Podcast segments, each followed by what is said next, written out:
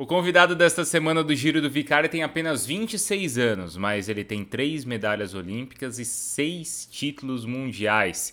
E Isaquias Queiroz é muito mais do que isso. O canoísta tem grandes histórias. Vocês sabiam que ele, por exemplo, sofreu um acidente doméstico quando tinha apenas 3 anos e quase perdeu a vida?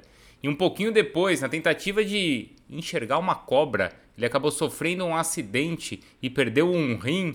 São só algumas histórias deste grande canoísta baiano, que é um dos grandes nomes do esporte brasileiro na atualidade, e a gente vai conhecer muitas histórias a partir de agora. Então é o seguinte, antes da gente começar, se inscreva aqui no canal, deixe aí os seus comentários, os likes, compartilhe com os amigos e ouça também, claro, a entrevista, ouça o Giro do Vicari nas versões podcast, tá bom? Então vamos lá com Isaquias, suas medalhas, suas histórias e olha, são várias, já dá para virar um livro.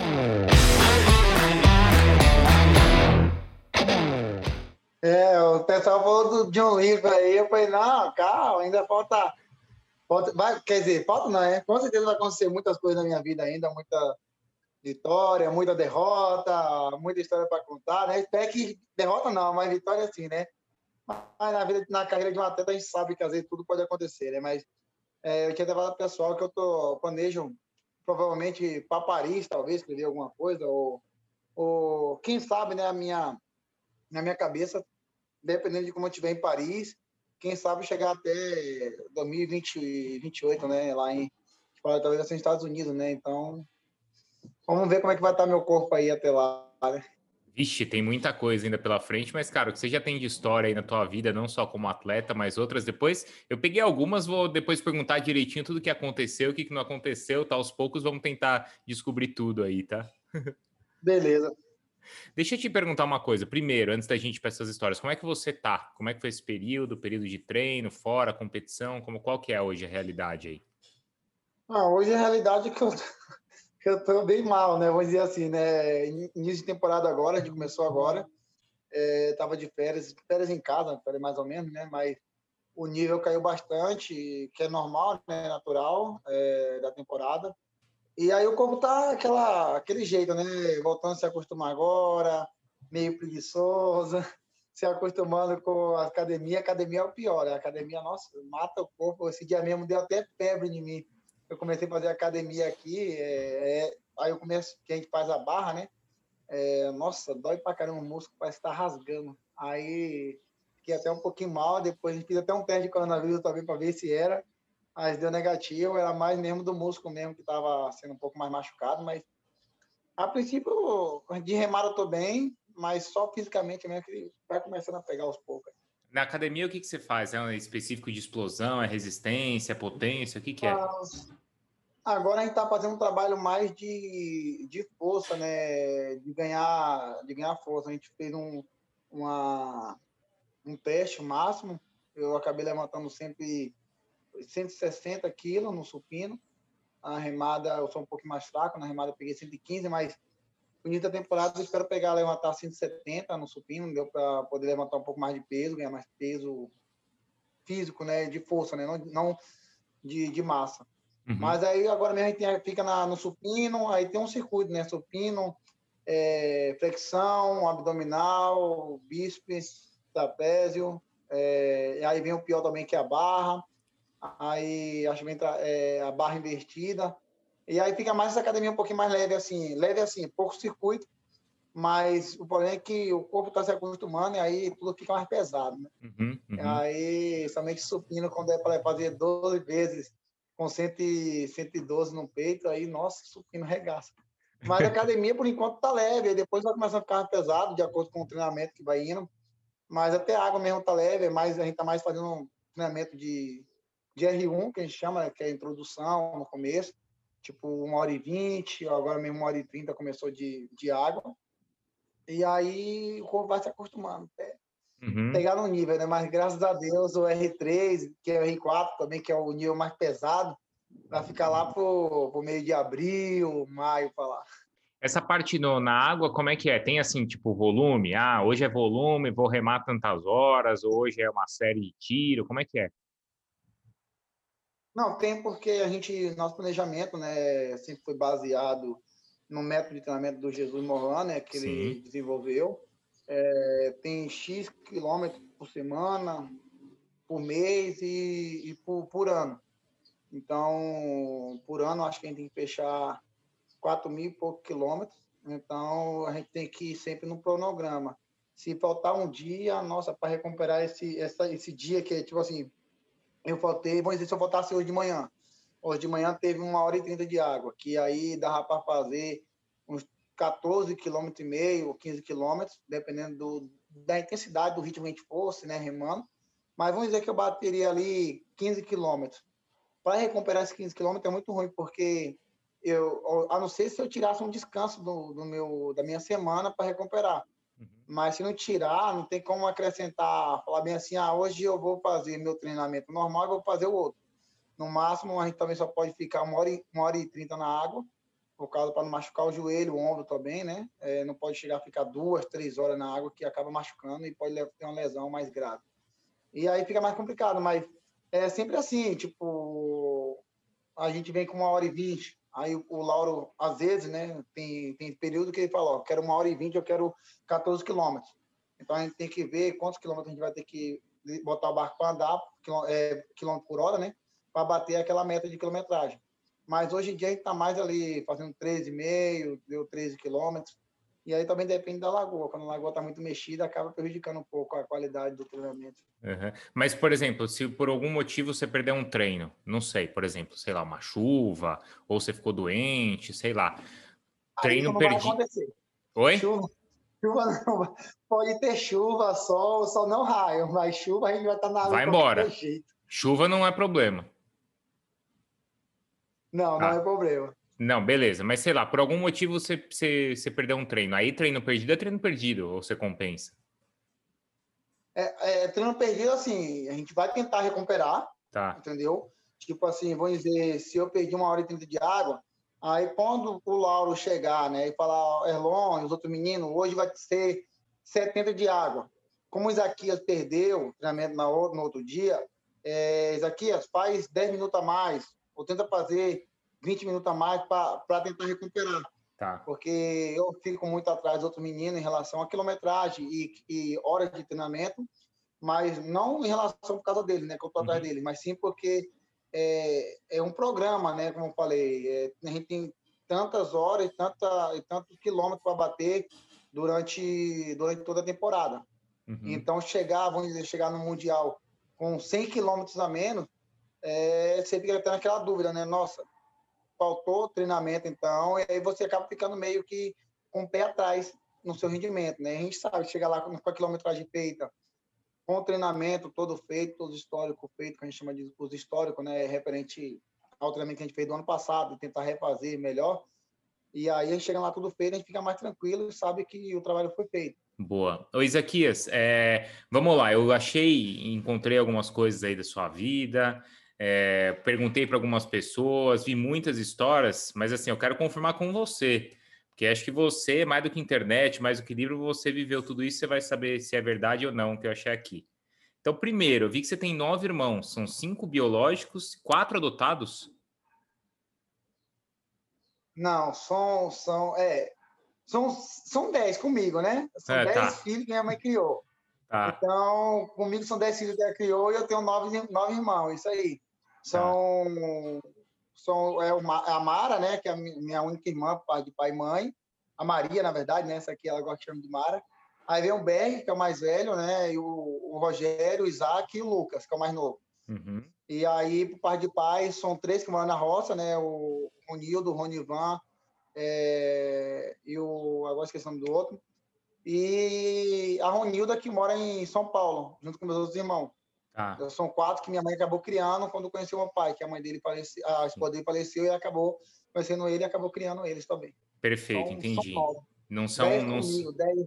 Então, beleza, não são adotados, mas tem por parte de pai e por parte não, de mãe. Mas é, você perdeu isso, o pai é, muito cedo, né? Você era pequenininho. Isso. Tá. Isso tinha, tinha quatro anos, quatro anos quando meu pai faleceu. Uhum. E aí eu vi que você sofreu um acidente doméstico. Eu tô perguntando, não sei se é verdade, tá? É coisa que eu achei assim, você vai me contando se é verdade ou não. Que você sofreu um acidente doméstico quando você era bem pequeno e, e os médicos ficaram bem preocupados com sua situação. É, foi, foi uma queimadura, né? Agora não sei qual, qual é a, a gravidade, onde assim, o pessoal uhum. fala, né? Tem queimadura de primeiro grau, segundo grau, terceiro grau. Eu sei que tinha queimado toda a parte da, da, do meu lado direito, entendeu? Começando pelo peito aqui e tal, e não, tem embaixo, na parte da, da cintura aqui. Aí hoje, como eu fui crescendo, né, a, a, a, a pele foi esticando também e foi, parece que vai encolhendo a queimadura. E aí foi tipo chá quente, né, que minha irmã tava, ela tava sentindo um pouco mal. Aí ela tava fazendo um chá no fogão e antigamente a minha casa era casa de, de barro, né, o chão batido. E aí tinha aquela aquela aquele desnível, né, bem nivelado. Aí eu coloquei o, o banco, passei para ver, ela não tava vendo, aí traquinagem de criança, né? Aí quando o banco deu aquela inclinada para frente, eu fui segurando o fogão. Aí quando voltou para trás, eu puxei. Aí a água veio, queimou toda a parte direita aqui do meu corpo. E aí eu fui para o hospital. Aí chegou lá, é... naquela época, vamos dizer assim, né? Não era tão, não era tão assim desenvolvido, né? Assim, o hospital lá na Bahia, assim, né? Também na minha cidade, né? Uhum. Então minha mãe tinha mais confiança nela do que nos médicos. Aí ela falou: quer saber? Eu vou levar meu filho para casa. O médico falou: não leve, que ele vai morrer, chegar em casa. Aí, mesmo assim, levou para casa. Ela disse que no safe passava, tipo, acho que era banha de, de, de galinha, entendeu? Para aliviar, entendeu? Para cicatrizar mais rápido. E sempre com ventilador também próximo, né? Porque é, ardia muito e também para a mosca não sentar em cima. E aí ela contrariou os médicos e, e acabou que o médico estava errado, né? Acabei sobrevivendo vivendo muitos anos e fazendo muito mais traquinagem. e quando que você descobriu que você era mais forte que os outros? Ou na tua família era todo mundo sempre foi forte assim? Não, eu acho que todo mundo foi forte, né? Todo mundo era, era vivia em roça, essas coisas, né? Então, e, é como o pessoal fala, né? Ah, porque vocês baianos conseguem remar pra caramba, né? Somente gente da canoa. Falo, cara, a gente foi criado na base da farinha, na base da mandioca, né? Não foi criado muito na base do, do mesmo quando a gente vira atleta, né, a gente foi criado muito na base de suplemento, né? Mais ali, como não tem não tinha muita verba, né, financeira, né? A gente acabava se alimentando do jeito que era melhor, né? Uma uma um aipim, uma mandioca, um cuscuz. Então eu acho que a gente eu, eu mesmo vivi mais na base natural, né, na Bahia, né? Então é tipo tinha irmão que morava na roça, vivia ela mandando coisa lá, lá para casa, então era coisa bem natural. Então acho que o pessoal pergunta, ah, por que você é tão bom assim na canoagem? Cara, eu acho que é, pela alimentação, né? O pessoal às vezes pensa que uma pessoa humilde é pobre. Não, tem totalmente diferente, uma coisa diferente, pobre com humilde.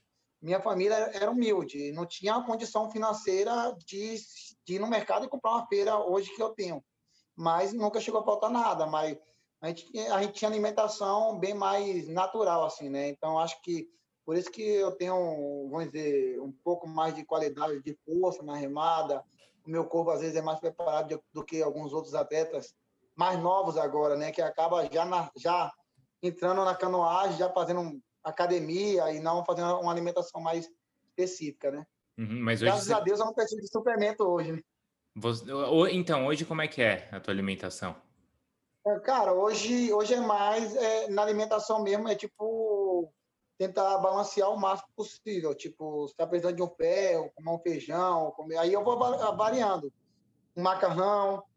Na verdade, na minha comida o que não pode faltar é feijão e arroz. E macarrão. Então, esse já vai sendo bastante. Hoje, quem cuida da minha, da minha alimentação é a minha esposa, a Laina. É, o Comitê Olímpico, ele paga a alimentação aqui, mas é, eu, como um, um baiano raiz, né, eu gosto de ter o meu feijão bem temperado, a minha carne é, é, uma carne seca ali, né? uma jabá, como a gente fala, né? Um charque. Então, eu tento, tento me alimentar do jeito que eu acho melhor no meu, no meu paladar e na, e na qualidade de comer, né? É, então, tipo, eu acabo optando, eu fazer minha alimentação, minha esposa fazer minha alimentação e eu escolho o que eu vou comer, escolho o que é melhor e, e o tempero, né? Uhum. baiano, né? Então, eu prefiro o tempero baiano do que qualquer outro lugar. Mas você não tem nada? Zero de suplemento? Você sai para remar durante o treino não tem nada? Não, nada. Na verdade tem. É, a gente toma todinho depois da, depois da água. o pessoal usou, mas pô, todinho fala, não, é porque, tipo assim, o todinho não é porque ah, ele é, é bom para atleta, não, é porque a gente precisa comer alguma coisa, entendeu? Para aguentar, porque igual hoje, hoje a gente fez é, o menino fez 90 minutos de água e eu acabei perdendo 10 minutos de água, porque eu tive que fazer um exame hoje de sangue para ver como é que tá. Uhum. E aí eu acabei fazendo 10 minutos a, a, menos. E aí depois nós teve, eu fiz 13 quilômetros e, e 500 metros na água e acabei sentindo um pouco de, de fome. Quando eu saí, eu fui lá, tomei Gatorade, tomei água, tomei todinho. Aí nós temos é, paçoca também, né? deu amendoim, castanha, essas coisas.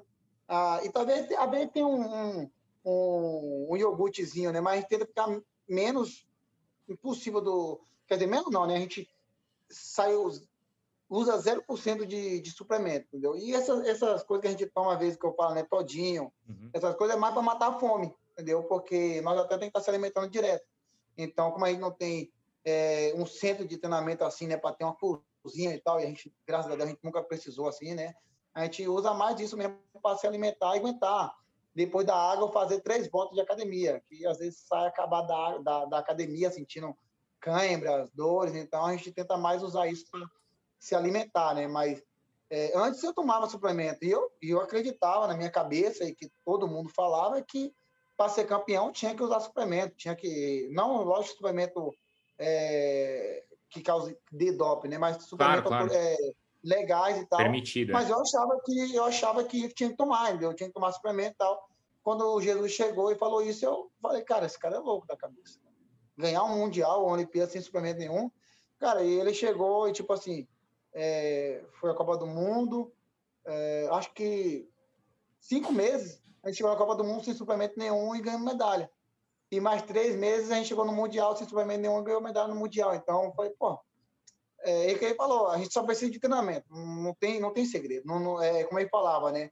A canoagem não é igual basquete, que você pode estar perdendo por dois pontos de dois pontos a menos que o seu adversário para uma, uma cesta de três, faltando zero segundo, você acaba ganhando o jogo. É, o que a gente fizer na água hoje, a gente vai conseguir fazer no Mundial, não tem muito segredo?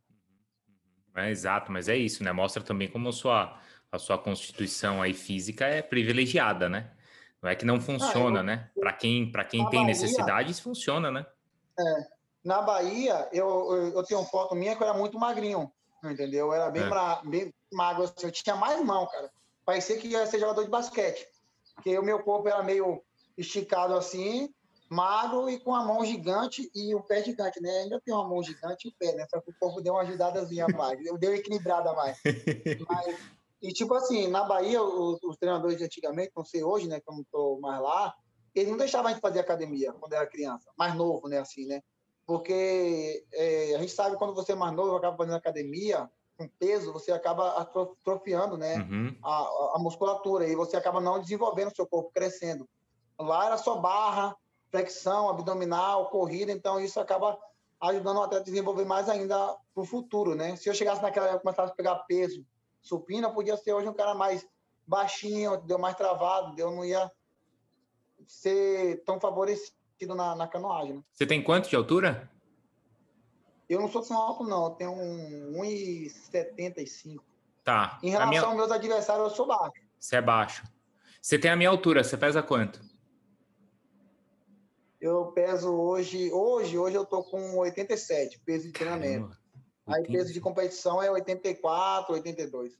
Tá, você perde um pouquinho de peso, então, na hora de, na hora de competir. É, que agora eu tô com um pouco, dizer assim, eu chego de, de pera, né? Tô com um pouco mais de gordura do que massa muscular, né? Apesar do físico. Mas aí, quando chega na competição, perde a competição, vou perdendo mais a gordura, vou ficando mais massa, massa magra mesmo. Massa né? então, magra, é. Isso, e aí eu fico mais preparado, né? Mas é isso, você pesa, cara, 10, mais de 10 quilos aí, mais que eu peso, sei lá, 72, 73, olha a diferença. Ô, ô Isaquias, eu vi que você, não sei se é verdade, tá? Tô, vou repetir, vou perguntando. É verdade que você foi sequestrado quando você era pequeno? Cara, eu não sei se foi bem um sequestro, sabe?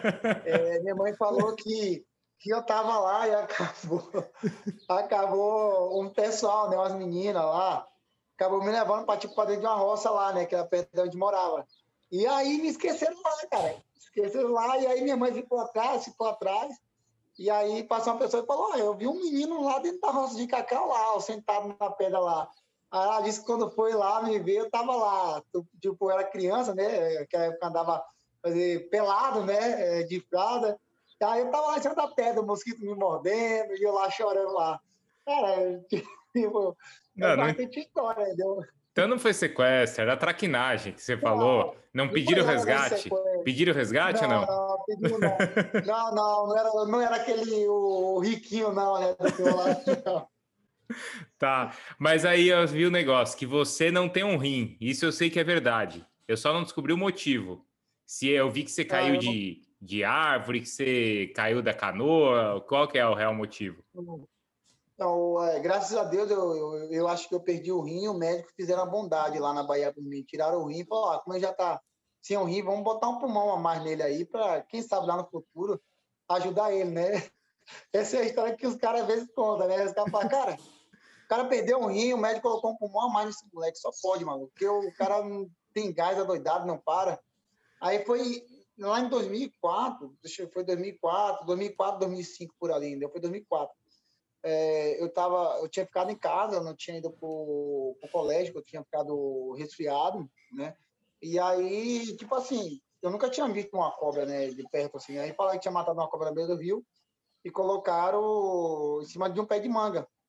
E aí, curiosidade de criança, né, de moleque, aí eu fui lá ver, né? Aí quando eu subi em cima tinha uma, tinha uma mureta de ferro, né, com um ferro assim, que era a proteção do cais do rio, onde eu morava em Baitaba. E aí eu subi em cima dessa mureta de cimento para dar uma olhada, né? Aí foi nessa hora que eu encontrei, né, como eu estava resfriado, a febre tinha batido, né? Eu estava com imunidade baixa. Aí tinha encontrado e quando eu caí de frente, eu consegui virar imediatamente, segurei no, na mureta ainda. E aí, de machucado fora assim, só pegou meu braço, que tinha ralado no cimento. Aí eu caí em cima de uma de uma quina de uma pedra no lado esquerdo, né? Como se fosse um, um, um bloco assim, só de concreto grande. Uhum. Aí bateu em cima assim, eu acho que tinha acabado estourando um rim no meio, né? Aí eu consegui levantar e um pessoal viu, falou, ah, aquele menino caiu lá embaixo. Aí quando eu fui lá, eu tinha eu tinha levantado. Sorte também que eu acho que se tivesse né, acontecido isso, eu poderia ter hoje dificuldade para remar, porque quando eu caí, eu caí perto de um como fosse um galho de uma madeira, um toco, e furou meu short na coxa. Eu acho que tivesse pegado na coxa, podia ter danificado algum, algum músculo, entendeu? E aí podia ter dado algum problema para eu fazer canoagem hoje.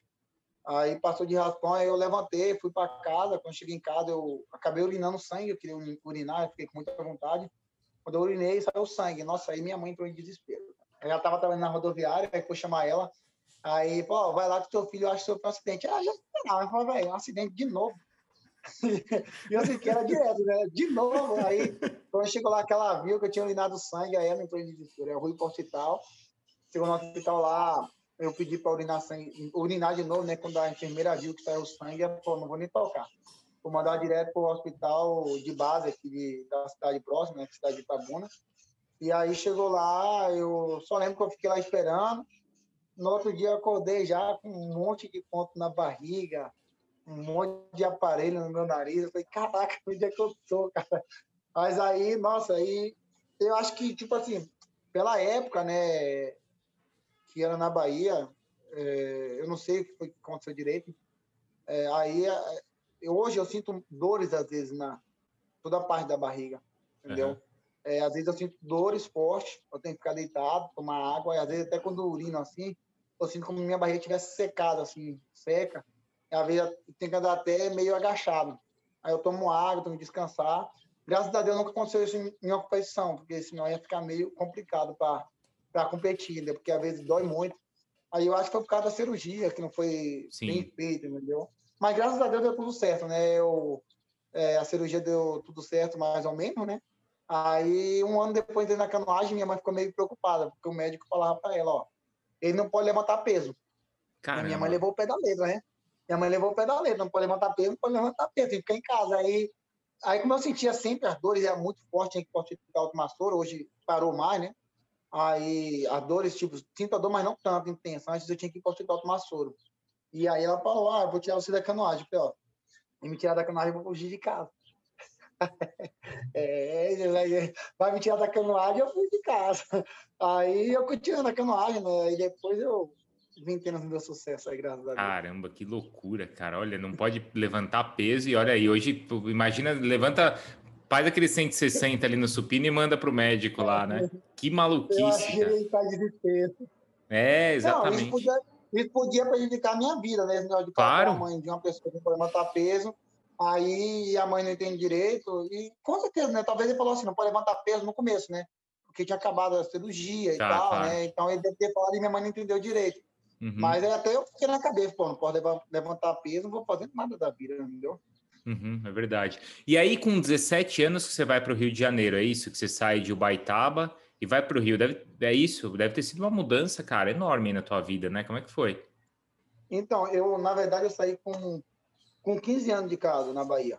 Eu tinha falado para minha mãe, né? Eu falei, ó, primeira vez que me chamar para a seleção, não vou, eu não vou pensar duas vezes, eu vou imediatamente. Falou, vai com Deus. Aí, uma vez em 2009, final de 2009, em dezembro, por aí, é, o que eu acho meio errado, né? Foi o que a Confederação fez, mas aprendeu com esse erro. Final, final de, de dezembro, início de dezembro, me chamou para a seleção. Eu fui para São Vicente, na Baixada Santista, em São Paulo. Foi eu e outros amigos meus, o Erlon também veio nessa data, o Erlon, a gente chegou junto na seleção, a gente tá até hoje. E aí, tipo assim, eu fui, eu tinha 15 anos, eu ia fazer 16 anos ainda, entendeu? E aí, a gente morou em São Vicente, no meado de 2010, a gente foi morar no Rio de Janeiro, é, remando lá no Flamengo, a gente acabou se transferindo para o Flamengo também, representando o Flamengo nessa época. E aí eu fiquei no Rio até até 2012 por aí, no início de 2012. Depois eu fui para São Paulo de novo, na capital, para treinar lá na Guarapiranga com, a, com a seleção do caiaque. Aí é o seguinte, quando você ganha a medalha ali em 2013 ou quando você conquista um título mundial em 2013, você faz um desabafo falando assim que, que até pensou em abandonar o esporte por causa de falta de apoio e tal. Mudou muita coisa de lá de 2013 para cá? Mudou, mudou bastante. A, a, eu acho que é, até com, a, com o conflito que eu tive com a confederação naquela época, né, não foi em questão de querer aparecer, sim de querer é, o respeito, né, merecidamente, porque, como eu falei, eu saí de casa foi com 15 anos, sem dinheiro nenhum no bolso. Então eu entreguei minha vida à canoagem, então é, eu achei meio assim meio falta de, de respeito comigo, né, com o ser humano, eu estar tá remando fora da minha casa. É, hoje em dia é fácil, né? hoje em dia você tem celular, entendeu? É, querendo ou não, hoje os atletas é mais fácil ganhar uma bolsa, tem bolsa que quiser em casa, vai, e eu não recebia bolsa, não recebia nada, dependia da, da, da seleção para se alimentar. Graças a Deus, depois a gente foi para o Rio, né? é, ficar no Flamengo, a gente teve uma estrutura melhor, e o Comitê Olímpico, por estar mais perto, acabou é, é, ajudando a gente ali, né? Mas mesmo assim, eu não tinha aquele recurso todo. Vivia sempre da confederação e tal. É, e aí, em 2013, quando eu pensei que eu ganhei medalha, eu falei, ah, vai mudar um pouco minha vida, né? Minha, a minha estrutura financeira, né? Não deu certo, mas aí eu acho que com aquele, com aquele meio que desentendimento, né? Com a confederação, acho que hoje ela aprendeu bastante tanto que hoje tem, tem um, o centro de treinamento da base aqui em Minas Gerais, em Capitólio, né, em Minas Gerais. E, e aí eu, eu, sempre procuro saber também dos atletas como é que tá, e hoje tem uma estrutura muito melhor do que eu tinha. Hoje a confederação está dando muito mais apoio é, a esses novos atletas, né? Eu acho que com o aprendizado, né, que, que eles tiveram, até eu também aprendi bastante, né, depois daquilo, né? Então, hoje, graças a Deus, eu tenho, tenho uma facilidade de, de poder me manter, né, é, financeira, financeiramente, né. Hoje, graças a Deus, eu estou representando o Flamengo, né, tendo a possibilidade. O Flamengo já não é mais questão financeira, né. O Flamengo eu fui pela parte de visibilidade, né, de, de da torcida, né, de me conhecer mais, de ganhar mais o apoio da torcida. E, cara, quando eu fui para o Flamengo, foi uma é, foi uma notícia que eu não esperava, né? O que saiu no jornal, em toda a mídia e o que recebi de apoio do, do torcedor do Flamengo. Isso foi muito mais gratificante do que você ganhar dinheiro. Aí também tive o, o, apoio do Comitê Olímpico. O Comitê Olímpico começou a me, a me ajudar financeiramente. O, com o resultado que eu tive do Mundial, o Ministério do Esporte acabou fazendo, acabou fazendo naquela época, acho 2013, o atleta pode, eu acabei entrando. Uhum. E isso me ajudou bastante. E aí, para cá, em 2000, 2015, ali, né, foi quando eu tive meu primeiro patrocinador, que foi a Petrobras. É, isso foi, foi uma, um, um, uma coisa muito significativa para mim, né? Que isso mostrou que, que o meu resultado estava sendo reconhecido, né? Pela, pelas empresas. Isso acabou me, me dando mais é, energia, né, para poder seguir em frente, né? E hoje, graças a Deus, eu tenho apoio do Flamengo, apoio da, da Petrobras, da Adidas, entendeu? Da, da Conapra, é, a Confederação também me, me, apoia aqui bastante, o Comitê Olímpico, o Ministério do Esporte, entendeu? Então, isso para mim hoje já tem um, já é um, um pouco mais fácil, né? Até porque hoje, é, que as pessoas pensam, né? Mas, aqui, mas você tem muitas Olimpíadas pela frente. Fala, não, eu não tenho muita Olimpíada pela frente. Minha, meu esporte é diferente de outra modalidade.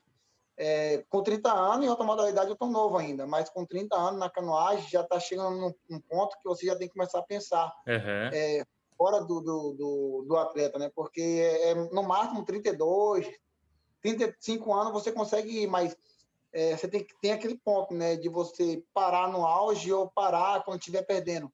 Eu conheço alguns, alguns meus adversários, como o canadense, que chegou, ganhou medalha na Olimpíada de Londres, e de, lá para cá foi caindo rendimento, caindo rendimento, já está na idade mais avançada, e você, eu percebo que acaba perdendo aquele, aquele brilho, né, de ser campeão, e pô, o pessoal começa a você na, em outra, em outra, dizer, final B, né, começa a ficar mais complicado, e como eu falo, é, a parte financeira para mim é bem mais é, importante, porque com 30 anos, 32 anos, já estou parando.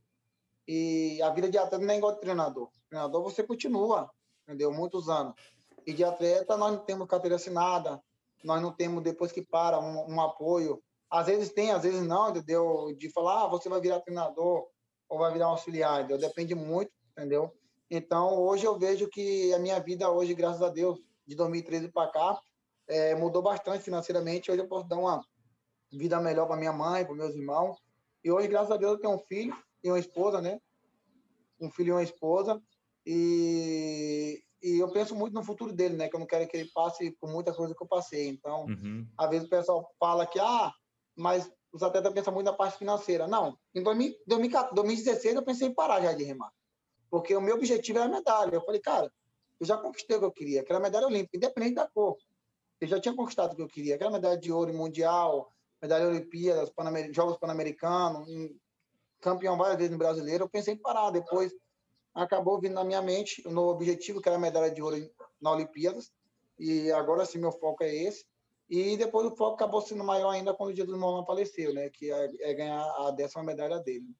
Ah, isso é interessante, né? Você considera que a décima medalha dele e não a quarta medalha sua. Não, não. É, na verdade, a gente vai ter, eu, eu vou ter que brigar por duas, né? É, porque ele tem oito medalhas, então eu vou ter que brigar por duas medalhas para a gente conquistar dessa medalha dele, que era o sonho dele, né? É, antes de falecer.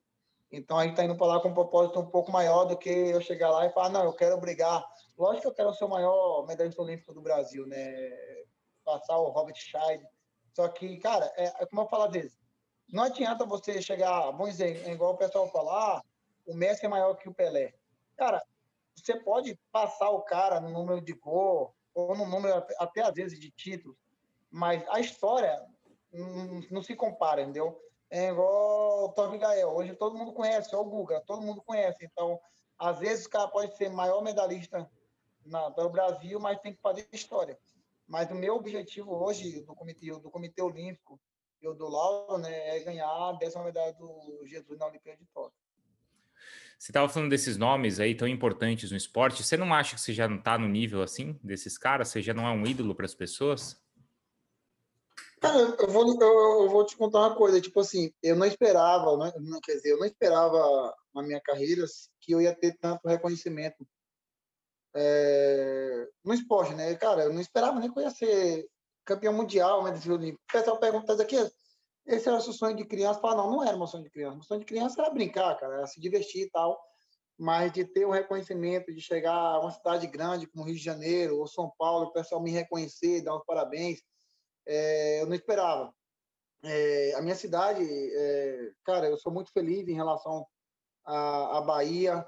Eu, eu falo muito pessoal que eu que eu amo muito a Bahia, igual em 2017 eu remei com o barco escrito Bahia no barco, né? É, tanto que às vezes até brigo com o pessoal para as piadinhas sobre baiano e tal, já entro na briga, na discussão. A minha cidade, o pessoal me respeita muito, é, fico muito feliz pelo que eu me tornei, pelo, pelo o nome, pelo que eu faço, pelo nome da minha cidade, de Ubaitaba, que eu levo no mundo todo. É, eu acho que isso é mais importante para mim, né? é, o reconhecimento da, do, do, do brasileiro, né? Para mim, eu acho que ainda falta muito, né? É, muito chão para andar ainda, né?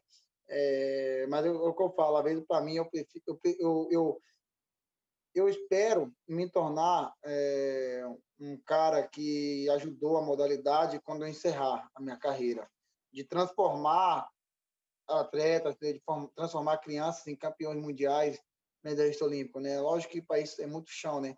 Mas na minha carreira como atleta, eu já, eu, eu já tenho o que eu queria, o que eu sonhava, né? Quando eu comecei a virar profissional mesmo. Mas de me igualar a esses caras, ainda não. Ainda falta muita coisa né, para acontecer, muitos títulos, né? Graças a Deus, como eu falei, graças a Deus, é, tem muito reconhecimento para o pessoal de, de Baitaba, da Bahia e do mundo todo, do Brasil, né?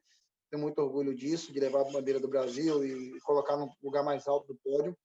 Mas ainda tem muita coisa ainda para acontecer, muitos títulos, muita é, muita vitória, né, com fé em Deus, é, ganhar no sábado, no domingo, né, onde a família brasileira está reunida ao redor da mesa na TV e deixar eles felizes, né? Somente em toque espero poder é, realizar essa meta, essa meta nossa, né, de ganhar dessa medalha do Jesus Molan e aí voltar para casa feliz da vida é, e descansar bastante, pensando já em Paris, né, que não vai ter muito tempo para descansar, né?